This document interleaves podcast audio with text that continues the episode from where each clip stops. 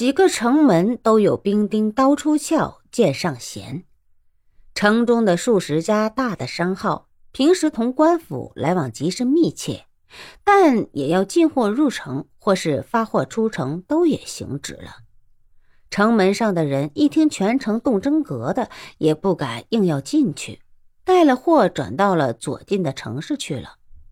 丁小峰早上伺候着胡胖子吃了些早点，就听了外面一阵大乱，接着一声砰响，门已给官差一脚踢开了。一个差役头目手中晃着铁尺：“这老鬼是你的什么人？”“是小人的父亲。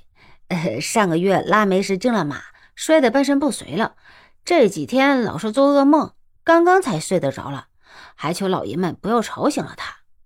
丁小峰一脸的陪笑，手中一大块的银子放到了头目的手中，右手又是一锭两三两的小银。众位官爷，小人一点点的孝心，请老爷们喝点薄酒，不成敬意，呃，还请老爷们笑纳。那差役头子上上下下看了他好几遍，点了点头。好小子，看你也兴不起什么大的风浪。弟兄们，走，查别家去。巡抚王从善让了自己一处私园，请司空城住下。早上，商千刀的脚踏进司空城的房门，后面一个跟了司空城从北京出来的锦衣卫就带了两个人也直进而来。商千刀见这些人办事如是之快，倒也禁不住佩服。果然是司空大人手下出身，一个个全都能独当一面，出手也真是不凡呢。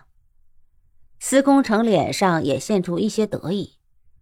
曹路，你们查到了？是大人，小人怕有些事自己问了说不清楚，就带了马天行的三弟子小海来，请大人亲自问。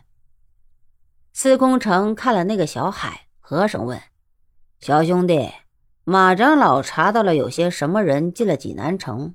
这几天中，那小海是个十六七岁的小叫花，听了司空城的问话，磕头道：“小人的师傅连夜出动本帮济南舵四千帮众，只查到了在大人们入城之后四个时辰，快见杜琪峰、杜大侠进了城。这十来天中，也根本没有别的高手来到济南来。只听了杜琪峰三个字。”商千刀脸色就变了，不错，果然是他，怪不得我见了他极是眼熟，却想不起是谁。我本当他根本就不可能有那么厉害的剑法，想不到我居然走眼了。司空城大吃一惊，当真？其实司空城自己也知道，以商千刀的心智，在这些事上只可能千万次中有一次疏忽。却绝不可能在同一件事上出两次错。一想到昨晚那人的武功机智决断，两个人长在他们的项上的头都一齐大了起来。两个人当真是目瞪嘴巴呆，张口结舌头。商千刀不想杜琪峰四年前输给自己，只是为了肯自敛锋芒，成全自己。他心里头明白的很。以昨晚杜琪峰的剑法，绝不是指四年就可以练好的。一时头脑有点乱，还是司空城心绪宁定一些。他人在哪里？小海道：“城东的竹林寺。”司空城看着商千刀：“商兄对这事儿怎么看？”商千刀发了一会儿怔：“你，司空大老爷的意思是？是。”小弟是这个意思，转向那曹路，你去看江东四煞同那人交手。曹路一躬身，小人明白。你们都下去吧。司空城对小海一摆手。商千刀又是一呆，哎呀，大老爷，你还不放心吗？何必亲自去看？小丁那小子那么鬼，你当他还整不过那个残废的老猴子？去看看有什么大不了的？